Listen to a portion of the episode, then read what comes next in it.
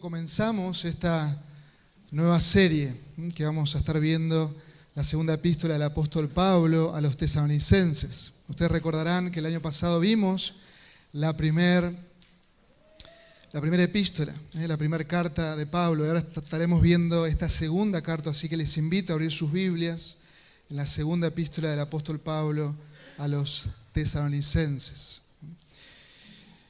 Y quiero pasar unos minutos mencionando en esta introducción a esta nueva serie, mencionando cómo Dios obró en esta iglesia.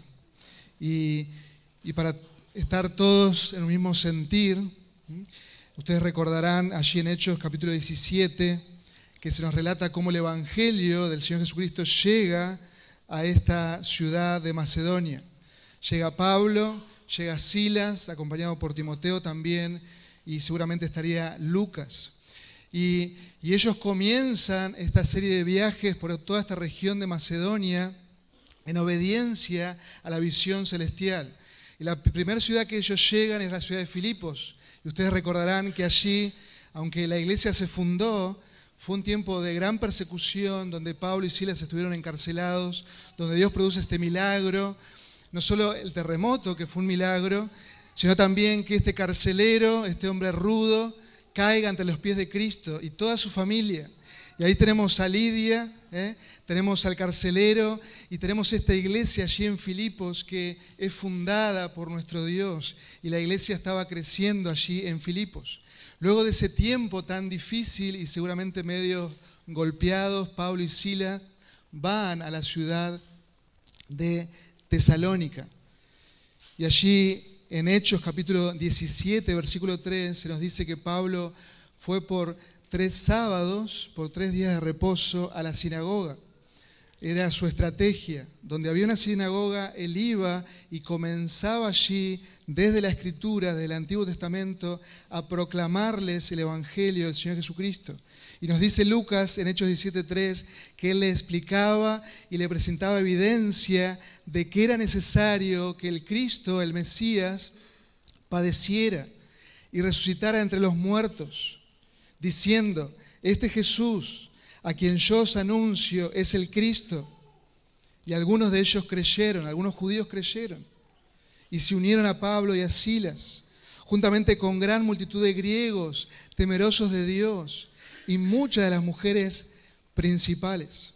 Así que Dios en su gracia soberana, Él tenía un pueblo allí en Tesalónica, Él los llama a la salvación por medio de la locura de la predicación y allí comienza esta iglesia.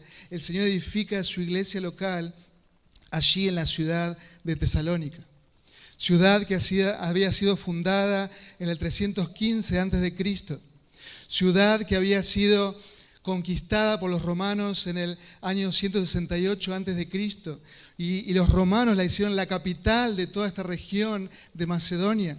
Por ella transitaba una de las carreteras romanas, la vía Egnatia, y por ella eh, transitaba todo el comercio de toda esta zona, y donde también había un lugar militar muy grande.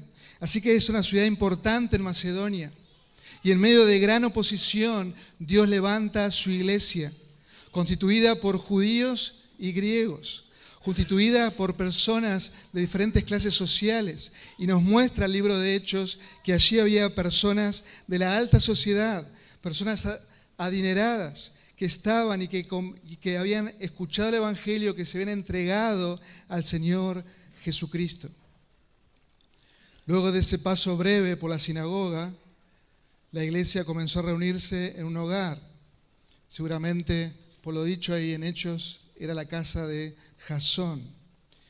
Pero la oposición y la persecución no tardó en llegar. Nos dice en Hechos que había judíos celosos, aquellos que no habían creído el mensaje del Evangelio, que llamaron a unos matones y comenzaron una revuelta allí en la ciudad.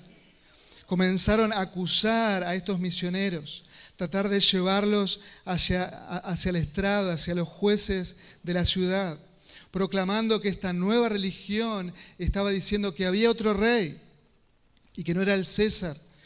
y que había otro, otro rey que no era aquel que el imperio romano decía. Estaban acusando de que ellos estaban sublevando contra el imperio romano.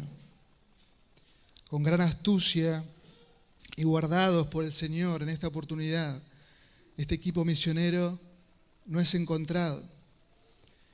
Y esta gente se lleva a Jasón, el dueño de casa, y luego de pagar una fianza, él sale en libertad. Pero allí estaba Pablo y todo su equipo misionero, que en esta oportunidad, guiados por el Señor, deben dejar esta iglesia, deben abandonarla muy pronto, deben irse a la ciudad de Berea. Y ellos han abandonado a esta iglesia que seguramente han estado por seis meses como máximo, enseñándoles, predicándoles el Evangelio, exhortándoles, transmitiéndole toda la doctrina. Y Pablo desde la ciudad de Corinto, él le escribe la primera carta y la segunda carta, muy pegadas una de la otra, donde él le exhorta, donde él les anima, donde él les corrige ciertas cuestiones doctrinales, donde él les enfoca a esta iglesia que estaba siendo perseguida por su fe. Y leemos ahí en nuestras Biblias, y quiero que podamos leer los primeros cuatro versículos para dar introducción a esta nueva serie de segunda de Tesalonicenses. Dice así la palabra de Dios. Pablo, Silvano y Timoteo, a la iglesia de los tesalonicenses en Dios nuestro Padre y en el Señor Jesucristo. Gracias a vosotros y paz de Dios el Padre y del Señor Jesucristo. Versículo 3. Siempre tenemos que dar gracias a Dios por vosotros, hermanos, como es justo, porque vuestra fe aumenta grandemente y el amor de cada uno de vosotros hacia los demás abunda más y más. De manera que nosotros mismos hablamos con orgullo de vosotros entre las iglesias de Dios, por vuestra perseverancia y fe en medio de todas las persecuciones y aflicciones que soportáis. Vamos a orar una vez más. Oh Señor y Padre, te damos gracias por tu palabra, tu palabra preciosa, tu palabra, Señor, que nos santifica. Y oramos ahora que al meditar y al comenzar esta nueva serie y al poder continuarla por estos meses, que tú trates con cada uno de nosotros. Te necesitamos, Señor. Que tu palabra obre en cada corazón, en cada mente que seamos sensibles a tu voz, que nos humillemos delante de ti, oh Padre Celestial. Gracias te damos por tu verdad inmutable. Gracias te damos. En Cristo Jesús oramos. Amén y amén. El apóstol Pablo, bajo la guía del Espíritu Santo, se ve obligado a escribirle nuevamente a esta amada iglesia. Y él les alienta él les exhorta, Él les advierte sobre, sobre algunas cuestiones doctrinales que estaban funcionando mal. Aunque es una iglesia ejemplar para nosotros, es una iglesia modelo en amor, en fe y en esperanza, pero es una iglesia que necesita madurar, como nosotros necesitamos madurar, como veíamos el domingo pasado. Necesitaban enfocarse, necesitaban crecer. Y esta breve epístola, esta breve epístola nos habla de tres temas principales y a modo de introducción quiero mencionarlos para que podamos ir leyendo la semana, ir sumergiéndonos en esta epístola.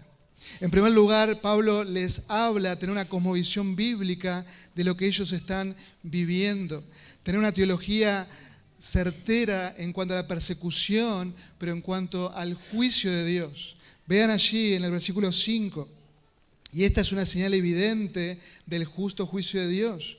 Ustedes están sufriendo todo tipo de persecución, aflicción, y esto es una señal, dice Pablo, para que seáis considerados dignos del reino de Dios, por lo cual en verdad estáis sufriendo.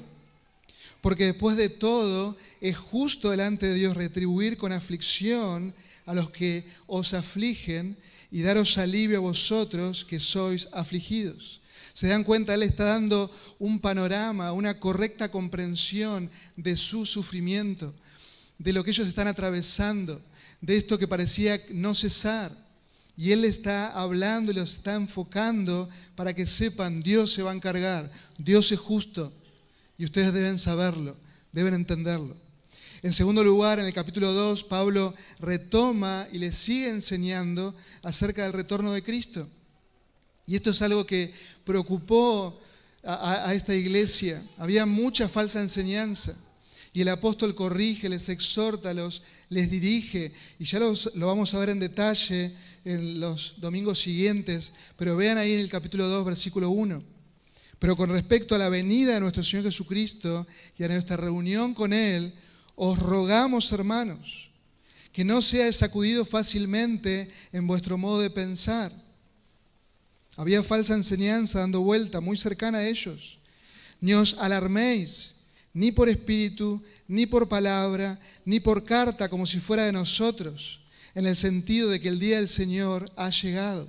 Ellos están atravesando gran aflicción, gran persecución, y en la mente de ellos están diciendo, el día del Señor está, ya estamos viviendo la gran tribulación. Y, venían comentarios, venían falsa enseñanza, incluso cartas falsas habían llegado y circulaban. Y por eso Pablo les exhorta. Y lo vamos a ver en detalle en cuanto a todo lo que el, apóstol Pablo les menciona y le trae nueva revelación sobre ese tiempo que antecede a la venida de nuestro Señor Jesucristo. En tercer y último lugar, el apóstol Pablo les habla de cuestiones prácticas de la vida cotidiana, de la vida cristiana.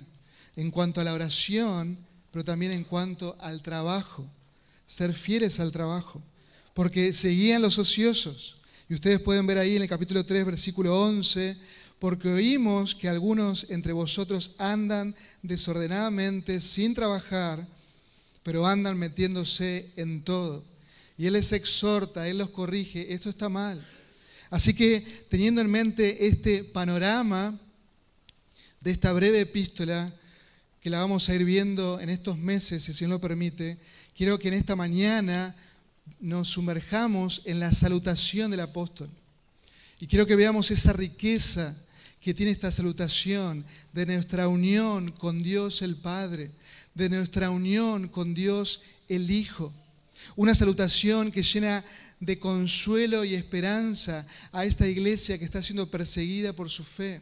Una salutación que como que abraza el corazón de estos hermanos, que los consuela, que los enfoca en aquello que ellos tienen al pertenecer a, la iglesia del Señor Jesucristo. Esta iglesia perseguida y afligida debía escuchar estas palabras. Seguramente les ha pasado que en medio de algún conflicto suena el teléfono y le llega un texto de las Escrituras. Le llega algún mensaje de algún hermano que te dice, estoy orando por vos. En esta semana me ha pasado, incluso hoy mismo, antes de venir al templo, otro de los pastores amigos nos, escribía al grupo que tenemos con, con Dardo y otros pastores, hermanos, estoy orando por ustedes, que el Señor les use. Y qué gozo al corazón, esa preocupación santa de que se interesen de que te abracen el corazón. En medio de quizás dificultades, de problemas, Dios envía a este hermano, a esta hermana, que nos consuelan con sus palabras. Y es lo que vemos aquí. El apóstol Pablo le está saludando, pero con gran amor. No es un copio y pego, como ustedes pueden ver, es casi similar de la primera carta, pero no debemos verlo así, como un copio y pego del apóstol Pablo. A ver qué les puse en la primera carta, bueno, el y pego, en la segunda no. Son palabras de amor, son palabras inspiradas por Dios. Es una, una salutación que abraza el corazón de esta iglesia que está siendo perseguida. Como era común en las cartas del primer siglo, el autor se presenta y Pablo se presenta ahí. Y Pablo está acompañado por Silvano, por Silas y por Timoteo. Y esto no quiere decir que ellos son coautores con Pablo, sino que ellos están presentes mientras Pablo les escribe. Ellos están ahí como el equipo misionero, como el equipo que fundó la iglesia de Tesalónica. Un autor dice, me llamó la atención este concepto, que Pablo y Silas eran huérfanos de la iglesia de Tesalónica. ¿Por qué? Porque todavía no habían ido a ellos nuevamente. Todavía ellos no habían podido verlos, no habían podido consolarlos en persona. El único que había ido como un enviado apostólico, ¿quién era? Timoteo. Como se nos dice en el capítulo 3 de la primera carta que ya, que ya vimos.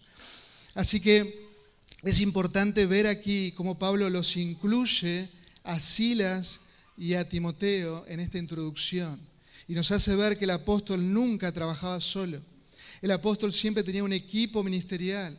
El apóstol Pablo siempre estaba haciendo discípulos mientras fundaba él iglesias. Siempre tenía aliados ministeriales. Y, él siempre estaba acompañado y él está modelando a la iglesia de esta manera. Pero también les hace saber a estos hermanos de Tesalónica que él sabía su condición, que él sabía de primera mano su condición, cómo ellos estaban, porque Timoteo que estuvo con ustedes, Timoteo que les ministró, está conmigo ahora. Así que yo sé de primera mano cómo ustedes están. Nuestros corazones están entrelazados por el amor de Dios. Nosotros les amamos y deseamos que sus corazones que están sufriendo sean, sean eh, alimentados con la palabra de Dios, sean eh, enfocados en esta unión que ustedes tienen con Dios el Padre y con el Dios, el Hijo, el Señor Jesucristo. La iglesia de Tesalónica. En griego la palabra iglesia ahí es eclesía, del verbo ed kaleo, que significa llamar fuera. Los llamados eficazmente aquí a la salvación los llamados por Dios eficazmente a la, salvación, los llamados, los que han sido trasladados del reino de, las tinieblas al reino de su amado Hijo. La iglesia es la comunidad de creyentes. La iglesia es la asamblea de los justos que están unidos a quién? Al Señor Jesucristo, siendo regenerados por la obra del Espíritu Santo. Es la iglesia que Dios levantó allí, aquellos que hemos que hemos puesto nuestra fe en el Señor Jesucristo, aquellos que respondimos al llamado eficaz de Dios por medio de la fe que nos ha sido dada. Es la iglesia, la iglesia local en Tesalónica, los llamados fuera. El apóstol Pedro dice en su primera carta acerca de la iglesia, acerca de nosotros, que somos linaje escogido, que somos real sacerdocio, que somos nación santa, que somos pueblo adquirido para posesión de Dios, a fin de anunciar las virtudes de aquel que nos llamó de las tinieblas a su luz admirable. Pues vosotros, dice Pedro, que en otro tiempo no eras pueblo, pero ahora sois pueblo de Dios. No había recibido misericordia, pero ahora, ahora habéis recibido misericordia. Es la iglesia, nosotros somos los llamados, los llamados por Dios. Y el Señor soberano llamó a estos hermanos en el momento indicado, los llamó a la salvación. Y ahí vemos esta expresión del reino de los cielos de una manera local, ahí en esta ciudad. Pero ellos, hermanos, necesitaban recordar esa vinculación maravillosa que tenemos todos los creyentes con el Padre, pero también con su Hijo, el Señor Jesucristo. Recuerden, ellos están en gran aflicción, como leímos allí en el versículo 4, en medio de todas las persecuciones y aflicciones que soportáis. Ellos están en gran aflicción. Hay relaciones familiares que se rompen, hay situaciones de negocios que se ven afectadas. Recuerden que muchos de esos negocios se hacían bajo, eh, bajo la, la entrega de sacrificios a los dioses paganos. Y muchas de esas transacciones se ven afectadas porque ya los creyentes no podían hacer más esa clase de negocios. Así que toda esa situación, ese desprecio, esa persecución multicolor pintaba la vida de estos nuevos creyentes. Ustedes piensen, son creyentes nuevos.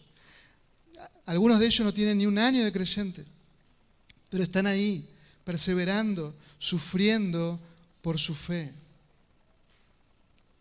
En un plano humano, uno podía ver que lo único que recibieron por abrazar a Cristo fue persecución, fue aflicción, fue afrenta. Y ellos necesitaban estas palabras de ánimo. Ellos necesitaban recordar que estaban en comunión con Dios.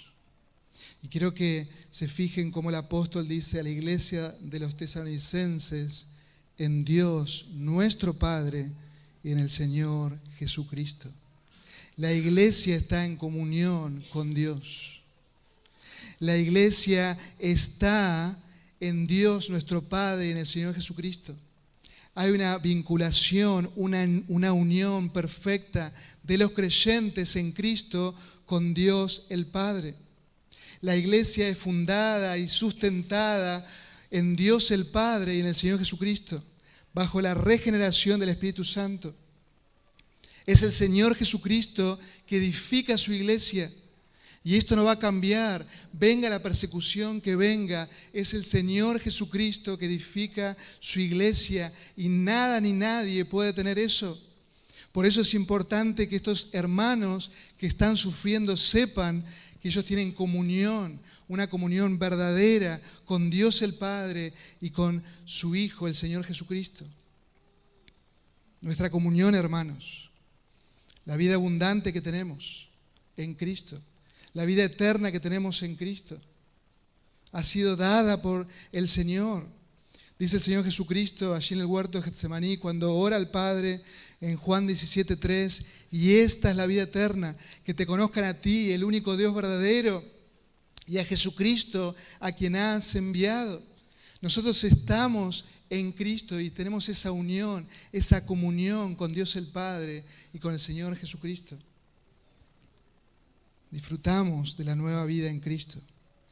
Disfrutamos de la comunión con Él. Juan en su epístola dice, en verdad nuestra comunión es con el Padre y con su Hijo Jesucristo. Los hermanos de Tesalónica necesitaban recordar esto. Necesitaban recordar esta comunión que ellos tenían con el Padre y con el Señor Jesucristo. Necesitaban recordar la obra salvífica, el Evangelio que había llegado a, a ellos. Necesitaban recordar al mediador y por medio del cual todos los creyentes somos llamados hijos de Dios. Todos los creyentes que estamos en Cristo tenemos vida eterna y vida abundante al creer en Él. Todos los creyentes estamos unidos de una manera vertical con Dios el Padre, pero también de una manera horizontal entre nosotros. Por eso Pablo agrega en esta salutación nuestro Padre. Es el Padre de ustedes, pero también es el Padre nuestro es nuestro Padre.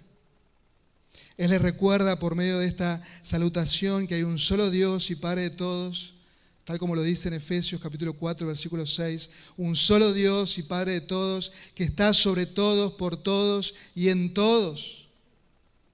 Y esa es la comunión que tenemos nosotros, hermanos. Esta unión entre nosotros es posible por causa de nuestra unión con Cristo operada por el Espíritu Santo. Y la iglesia local de Tesalónica debía recordar esto, esta comunión que ellos tenían con Dios el Padre. Ellos debían recordar el Evangelio, ellos debían recordar que es Dios quien llama de una manera eficaz. Ellos debían recordar que el Señor Jesucristo es quien redime, quien compra, quien ha comprado a la iglesia con su propia sangre ellos debían recordar que el Espíritu Santo es el que regenera, el que da vida para que podamos nosotros responder en fe, que nos une a Cristo y también nos une unos a otros. Ellos debían recordar esto. La comunión con Dios, pero también la comunión los unos con los otros. Un pastor misionero que estuvo en las montañas del Himalaya, él escribe su tiempo allí, esa semana que estuvo allí. Y él, en su viaje, tuvo que ir a una de las iglesias perseguidas que están sufriendo allí, hermanos nuestros. Y él cuenta en sus relatos cómo ellos iban en la caravana, el pastor que lo había invitado y otros pastores con él iban en la caravana entre los senderos en la montaña y ellos podían ver pequeñas lucecitas. Y este pastor le dice, mira, todas esas lucecitas que vos ves son nuestros hermanos, que están yendo igual que nosotros, que están yendo a congregarse y están caminando por horas por esos senderos, corriendo grandes peligros, peligros de derrumbe, peligros de persecución de estas aldeas, peligros de animales feroces, pero eso no les importa porque desean congregarse. Y ellos están yendo. Y este pastor misionero se emocionaba al ver esas lucecitas, pero más se emocionó al llegar al lugar y ver un lugar de cuatro por cuatro lleno de personas, de hermanos nuestros, reunidos, sin ningún tipo de comodidad, con muy pocas sillas, acomodándose como podían, sin ningún tipo de, de sonido, obviamente, sin ningún tipo de luces, sin ministerio de alabanza, cantaban a capela, pero estaban ahí. ¿Y qué estaban haciendo? Tenían comunión unos con otros. Tenían comunión con el Padre, tenían comunión con el Hijo, tenían comunión con el Espíritu Santo y tenían comunión unos con otros por el Evangelio glorioso del Señor Jesucristo. Muchas veces valoramos, valoramos lo superficial.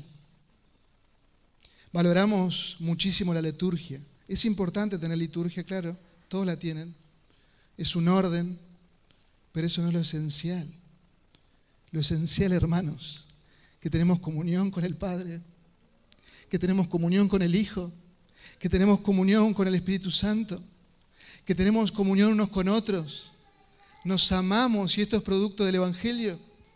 Todos nosotros somos diferentes, pero hemos, hemos sido llamados eficazmente a la salvación, a la salvación del Dios soberano. La iglesia perseguida de ese tiempo, la iglesia perseguida de estos días, tiene mucho que enseñarnos a cada uno de nosotros. A veces tenemos todo tan fácil, tan servido en bandeja. Hermanos, valoremos lo que Dios nos ha dado en Cristo. Valoremos en gran manera lo que tenemos en Cristo. En nuestro texto allí, al decirnos Dios, nuestro Padre, y en el Señor Jesucristo nos recuerda nuestra identificación con Cristo. Que aquel que está en el Hijo está también en el Padre.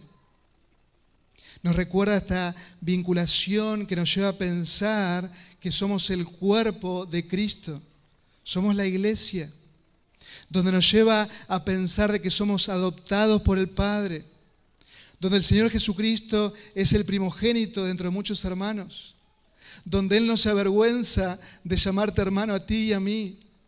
Esto es maravilloso. Se nos ha dado el derecho, por haber creído en Él, de ser llamados hijos de Dios. Esta iglesia de Tesalónica es una iglesia ejemplar para nosotros. Y queremos que al transcurrir estos domingos la palabra de Dios nos siga enseñando y podamos ver y crecer y madurar, porque esta iglesia era ejemplar pero no era perfecta, necesitaba madurar.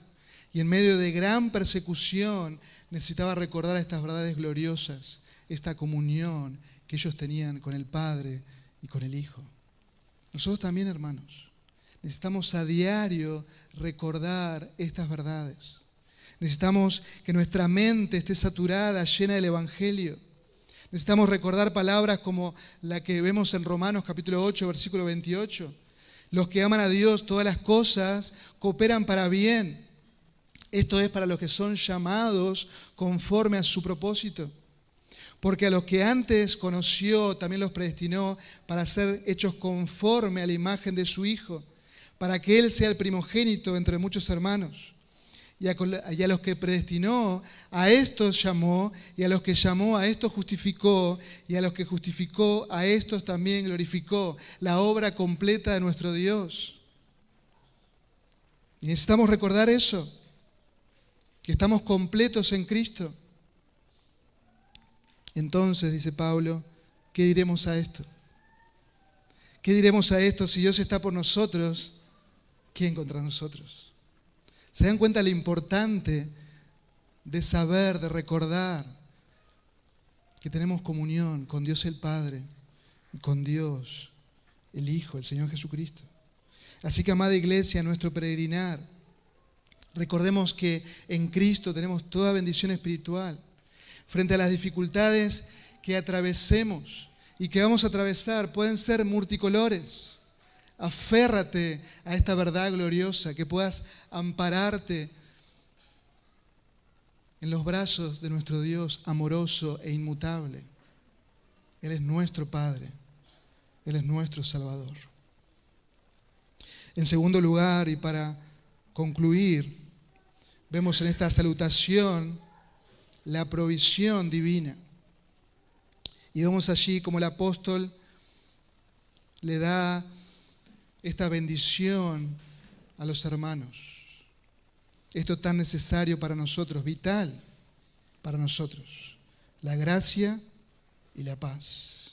Y dice el versículo 2, gracias a vosotros y paz de Dios el Padre y del Señor Jesucristo. O sea, toda la fuente de las bendiciones es siempre celestial. Toda fuente proviene del Padre. Toda fuente proviene de aquel que procede, toda buena dádiva y todo don perfecto, nuestro Padre Celestial. De Él viene la gracia y la paz, pero también proceden del Señor Jesucristo, el mediador entre Dios y los hombres. Provienen de Él. Y todas estas bendiciones son dadas a nosotros, a la iglesia, a los que han sido llamados. Y esta iglesia debería recordar esto esta iglesia debería recordar esta gracia de Dios, este favor inmerecido de Dios que nos concede a nosotros, pecadores, pecadores, que nos concede a nosotros que estábamos muertos en nuestros delitos y pecados. A nosotros se nos ha derramado esa gracia abundante. Dice Efesios capítulo 2, versículo 4, pero Dios pero Dios, que rico en misericordia, por su gran amor con que nos amó a nosotros, nos dio vida con Cristo, aun cuando estábamos muertos en nuestros pecados. Por gracia, por gracia, ustedes han sido salvados. La gracia de Dios, la gracia de Dios. Y en esta mañana te pregunto, aquellas personas que nos visitan, ¿has experimentado la gracia de Dios en tu vida? ¿Has reconocido que estás muerto en tus delitos y pecados? La Biblia enseña que la ira de Dios está sobre tu vida y que debes clamar a Dios por misericordia. Debes clamar al Señor Dios Todopoderoso, juez, creador, que un día estará delante de ti, te pedirá rendir cuentas. ¿Qué has hecho con tu vida? No creas que tu vida te pertenece a ti. No, no, no, no. La vida te la dio Él y le pertenece a Él y debes rendir cuentas. Y todo tu legajo está manchado porque has quebrantado la ley santa de un Dios justo, de un Dios santo. Y por eso necesitas refugiarte en la solución que Él da, en la gracia que Él da, en su misericordia. Por eso hoy, en esta mañana, que todavía tus pulmones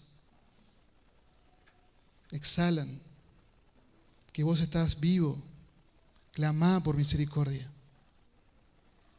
Porque no sabes cuándo te vas a presentar delante del santo y justo Dios. Alguien tiene que pagar por lo que hiciste. O te amparás en Cristo o pagás eternamente en el infierno. Pero Dios es justo. Dios es justo. Por eso clama a Él por su gracia, por su misericordia. Como hemos hecho la gran mayoría de los que estamos aquí.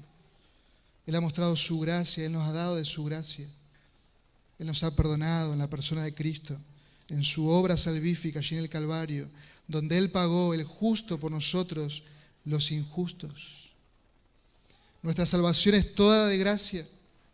Y nosotros alabamos al Señor por eso. Cantamos en esta mañana enfocándonos en esa su salvación que es toda de gracia, pero también, hermanos, nuestra santificación, nuestra santificación es por gracia. Y debo recordar esto, Nuestra santificación es por gracia. Su gracia es abundante, es suficiente y al igual que los hermanos de Tesalónica, necesitamos refugiarnos y recordar de su sublime gracia en medio de situaciones. Refúgiate en su gracia. Situaciones diversas, enfermedad, depresión, pérdida de algún ser querido, falta de trabajo, Dios nos dice a cada uno de nosotros, mi gracia es suficiente. Refúgiate en mi gracia. Recurre a mi gracia. En tu santificación personal, recurre a la gracia de Dios. Aférrate a todos los recursos que Él te da en su gracia. No trates de vivir tu vida cristiana por vos mismo, no podés. Necesitamos del poder del Cristo resucitado a nosotros. Necesitamos de la ayuda del Espíritu Santo. Necesitamos sumergirnos en esta gracia que Dios nos dice que es suficiente y que es abundante. El apóstol Pablo descansaba y atribuía todo lo que hacía a la gracia de Dios. Miren cómo lo dice en 1 Corintios 15, 10. Porque, por la gracia de Dios solo que soy. Y su gracia para conmigo no resultó vana antes bien he trabajado mucho más que todos ellos, aunque no yo, sino la gracia de Dios en mí. ¿Se dan cuenta? El apóstol Pablo se esforzaba, trabajaba por su Señor, por su Maestro, por su Salvador. Él se esforzaba y se esforzaba, pero todo lo que hacía él sabía que era por gracia. Y si es por gracia, es para su gloria. Él vivía en una entrega total al Espíritu Santo. Y qué hermoso que Pablo les saluda con esta palabra. Gracias a vosotros. Y qué bueno, hermanos, que sería nosotros saludarnos de esta manera, enfocándonos. Seguramente te levantás a la mañana con un día muy difícil, pero qué bueno es que tu mente, tu corazón esté meditando, la gracia de Dios es suficiente. Y voy a transitar este día en su gracia. Voy a depender de Él. Voy a descansar en el Señor. Voy a esforzarme en todo lo que tenga que hacer, pues por su gracia de Dios en mí. Siempre me anima y me, me da un ejemplo esta imagen. En casa hay todo tipo de aves, no que son nuestras, sino que son aves silvestres que están ahí en el patio que aparecen. Algunas ni las conozco, algunas me dan miedo y aparecen. Pero cada vez que veo un ave, tanto volando o en el patio de casa, recuerdo las palabras del Señor allí en el Sermón del Monte. Y me ayuda a enfocarme. El Señor Jesús dijo, miren las aves del cielo. Miren, ellas no, no, no cultivan, no hacen absolutamente nada, pero Dios las alimenta. Ustedes valen mucho más que eso. Dios los ama a ustedes. Dios se va a ocupar de ustedes. Miren las aves del cielo. Que tu fe crezca. Pero me gusta ver las aves porque ellas se esfuerzan en la gracia. ¿En qué sentido? Ellas buscan esa amiguita de pan que se cayó. Ellas buscan esa semillita, ese fruto.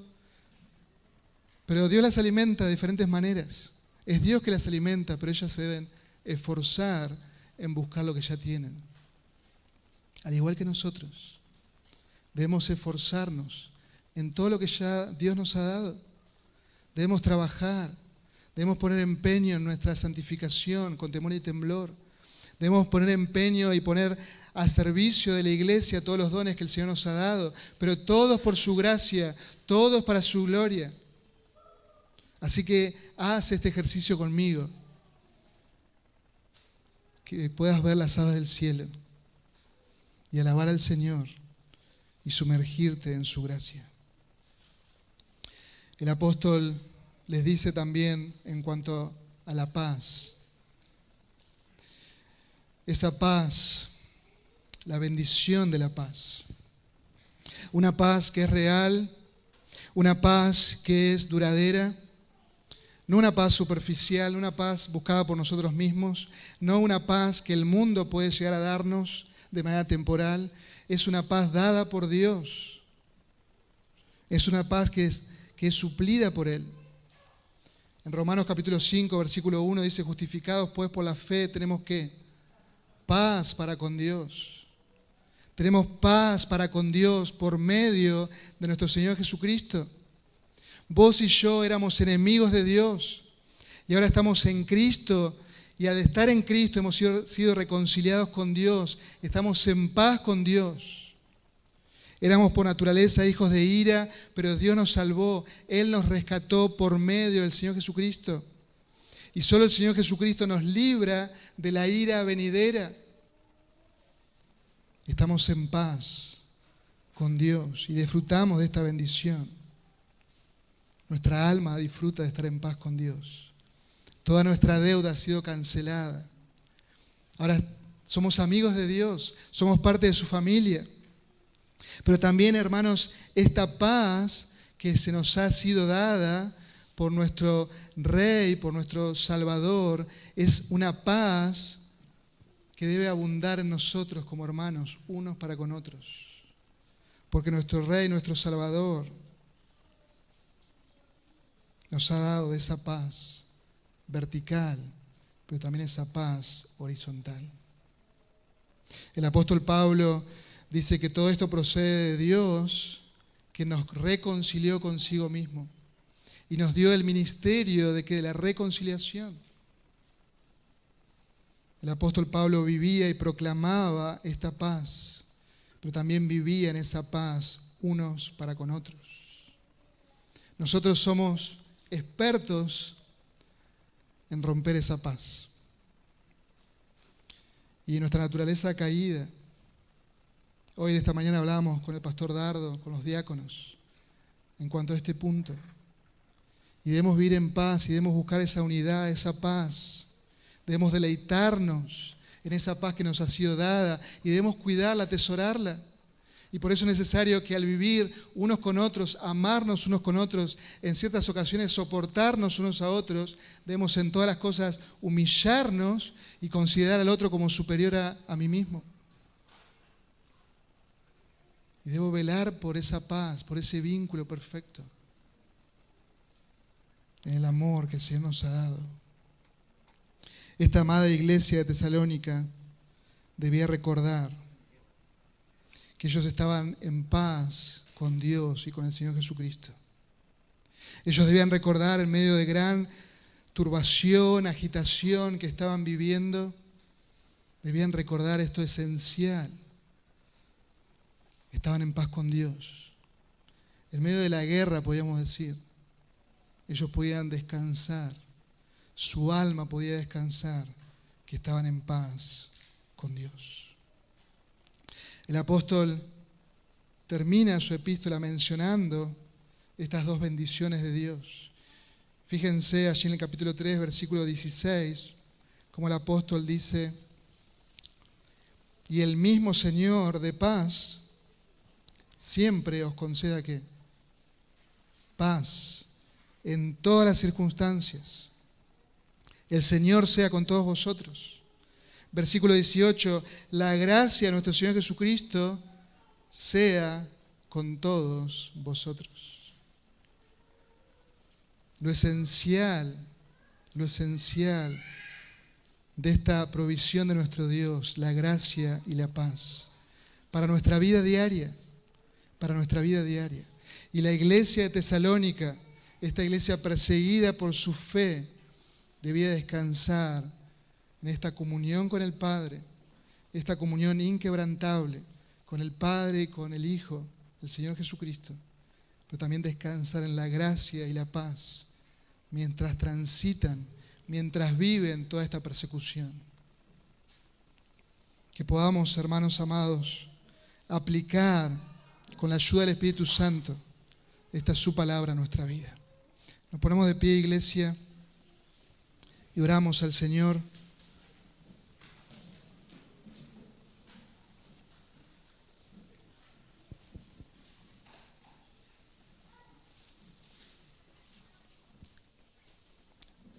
Sí, cada cabeza inclinada en adoración al Señor. Oramos. Si hay personas que aún no le conocen, no te vayas de este lugar sin haber arreglado tus cuentas con Dios. Vamos a orar. Oh Señor y Padre, gracias por tu palabra preciosa, tu palabra que es inerrante, que es infalible. Te damos gracias, Señor, por este saludo a la iglesia de Tesalónica, tan lleno de, de verdades doctrinales, verdades eternas que no cambian, que son para nosotros, Señor, el poner descansar y depender de tu gracia, de esa paz que nos ha sido dada, de poder velar como iglesia por mantener esa unidad, esa paz los unos con los otros. Oh Señor, ayúdanos, guárdanos, líbranos de, de, ser orgullosos y líbranos de, de poder romper esa paz unos con otros. Oh Señor, que tú nos libres de levantar paredes entre nosotros. Que podamos hacer todo lo contrario, humillarnos el uno al otro, servirnos el uno al otro, amarnos, así como lo hizo tu amado Hijo. Oh Señor y Padre, gracias te damos por esta comunión, esta verdadera unión, comunión que tenemos contigo, hecha posible por la obra perfecta del Señor Jesucristo allí en el Calvario. Gracias te damos, Señor. Gracias te damos porque ese pago fue un pago perfecto, un pago único, un pago completo, donde tu amado Hijo proclamó, consumado es, todo está cumplido. Y gracias te damos, Señor, porque hemos creído en ese sacrificio perfecto del Señor Jesucristo. Gracias te damos porque todos nuestros pecados han sido perdonados. Gracias te damos porque ese, e, legajo que nos era contrario ha sido clavado allí en la cruz. Y eso solamente por tu gracia, por tu gracia soberana. Tú nos buscaste, Señor. Tú nos has llamado a esta salvación. Y te damos gracias porque podemos perseverar, porque tú nos sostienes. Gracias te damos por esta salvación que tú nos has dado, por esta vida abundante, por esta vida eterna. Oramos, oh Dios, como iglesia, si hay en medio nuestro personas que aún no te conocen, que tú en tu gracia les salves. Oramos, Señor, que tú en tu gracia nos permitas disfrutar de este nuevo mes que hemos comenzado, poder disfrutar de de esta nueva serie que estamos comenzando hoy. Pero sobre todas las cosas, Señor, poder crecer en la gracia y conocimiento de tu amado Hijo. Poder crecer, Señor, juntos como iglesia, madurar. Oh Señor, bendice a tu pueblo. Santifica a tu iglesia. Comenzando, Señor, por mí. Santifícanos, Señor. Padre bueno, te pedimos perdón porque tantas veces nos hemos refugiado no en tu gracia, sino en nuestras propias fuerzas. Oh Señor, perdónanos. Líbranos, Señor, de, de ser tan arrogantes, tan insensibles. Trata con nosotros, Señor. Padre bueno, gracias te damos por el Evangelio y gracias te damos por tu obrar en medio nuestro. Oramos, oramos en Cristo Jesús. Amén y amén.